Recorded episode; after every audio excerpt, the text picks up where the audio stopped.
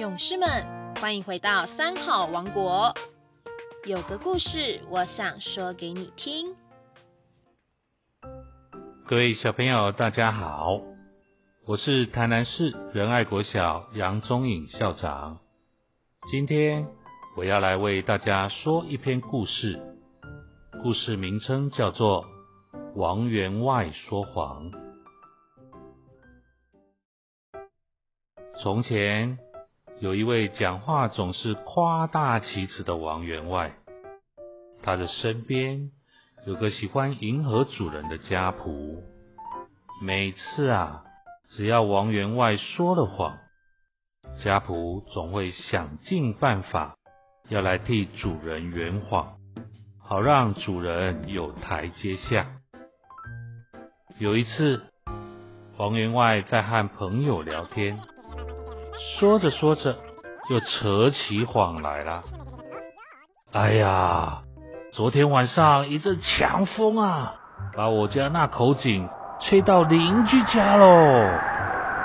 对方不以为然，哼，你也太夸张了吧。家仆马上接口，这可不是谎话，我家的井啊，靠近邻家的篱笆。昨晚那一阵强风，把邻家的篱笆吹到我家的井边来了。您说这像不像井跑到邻家去一样啊？又有一回，王员外对客人说：“我啊，曾经看过一个猎人射下了一只大雁，这只大雁啊。”落下来的时候，头上还顶着一碗米粉汤呢。客人都直说不可能。哼！家仆立刻说：“可能啊，可能啊！我家主子在院子吃着米粉汤，忽然落下一只大雁，恰好就栽到碗里头。你想想看那画面，看来啊。”不就像大雁头顶着一碗米粉汤吗？呵呵。客人侧着头想想，嗯，说，说的也是哈，倒也像啊。过没几天，王员外到亲戚家拜访，才刚坐下来，就又开始吹牛了。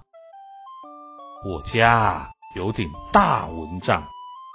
他能把天地盖得一点缝隙都没有。身旁的家仆听了，不仅睁大了眼睛看着主人说：“主子，啊，这话太夸张了，您叫我怎么圆啊？这回啊，您自个儿想办法吧。”一个爱说谎的员外。在喜欢为他圆谎的家仆所架设的台阶上，扯出越来越夸张的瞒天大谎，最终还得自己承担后果。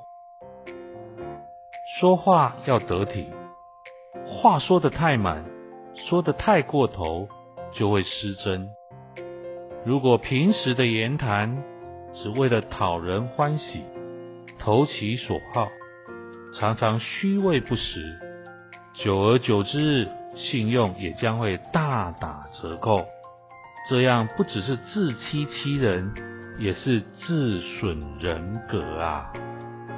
我们下周三再见喽，拜拜。